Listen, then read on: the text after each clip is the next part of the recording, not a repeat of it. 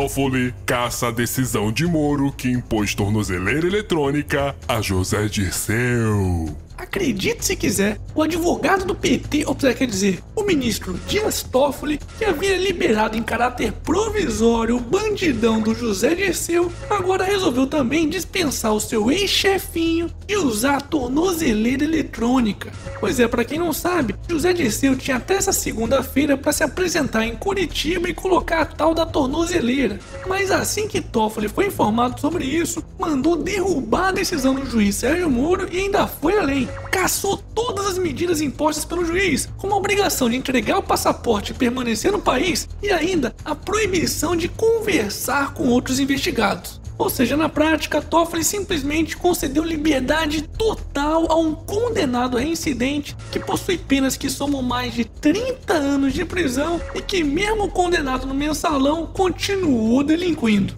Portanto, deixar um bandido desses livre desse jeito é um verdadeiro tapa na cara dos cidadãos honestos desse país. Hashtag somos todos otários. Momento Otário Quiz! Imagine que você está na fronteira de duas cidades. Uma delas é a Cidade da Verdade e a outra é a Cidade da Mentira. Na Cidade da Verdade, seus cidadãos sempre dizem a verdade. Já na Cidade da Mentira, seus cidadãos sempre mentem.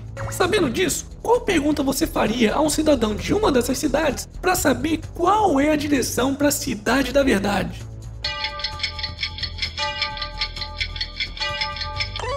Pode pausar e pensar um pouquinho, pois lá no final do vídeo eu vou revelar a resposta. Ike Batista é condenado a 30 anos de prisão na Lava Jato do Rio. Finalmente, o picareta do Ike Batista foi condenado pela primeira vez na Operação Lava Jato. Para quem não se lembra, esse vagabundo já havia sido preso em janeiro de 2017, mas poucos meses depois já estava desfrutando de sua confortável prisão domiciliar graças ao ministro Gilmar Mendes. Agora vamos ver quanto tempo vai demorar pro velho da praça atacar de novo, né? Pois dessa vez o juiz Marcelo Bretas condenou Ike a 30 anos de prisão em regime fechado, onde ele foi acusado de pagar 52 milhões de reais ao ex-governador do Rio, Sérgio Cabral, para obter vantagens em suas empresas.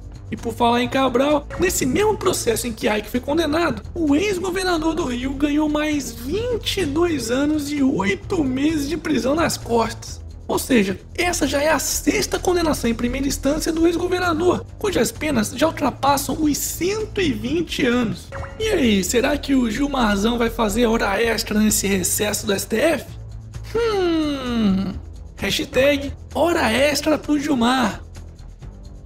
Momento E aí, já tá inscrito no canal? Então se inscreve aí, porque eu continuo recebendo uma enxurrada de mensagens dizendo que o YouTube misteriosamente tá desinscrevendo o pessoal daqui. E olha que tá mesmo, viu?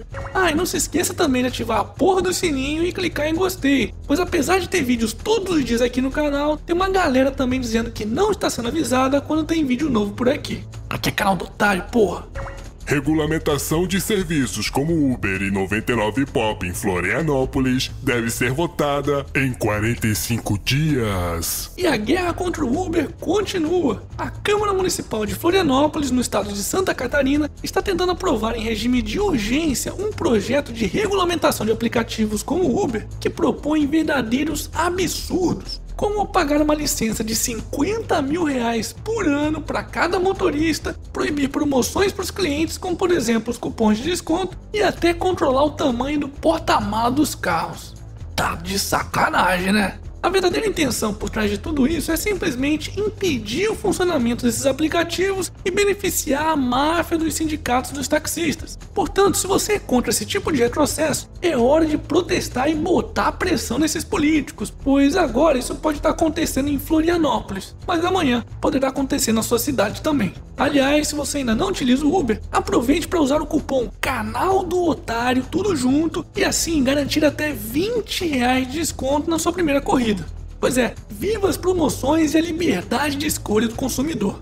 Hashtag vai de canal do otário no Uber. E para finalizarmos essa edição, Cachorrinho, cai do nono andar e sobrevive graças a vizinho em Ribeirão Preto. Uh! É, quem disse que só os gatinhos têm sete vidas? É, mesmo é. Sai que é sua, Tafarel, partiu pro Tafarel!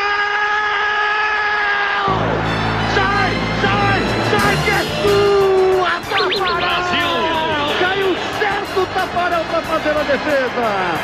Parabéns! E esse foi mais um Otário News com as principais notícias do dia. E aí, curtiu?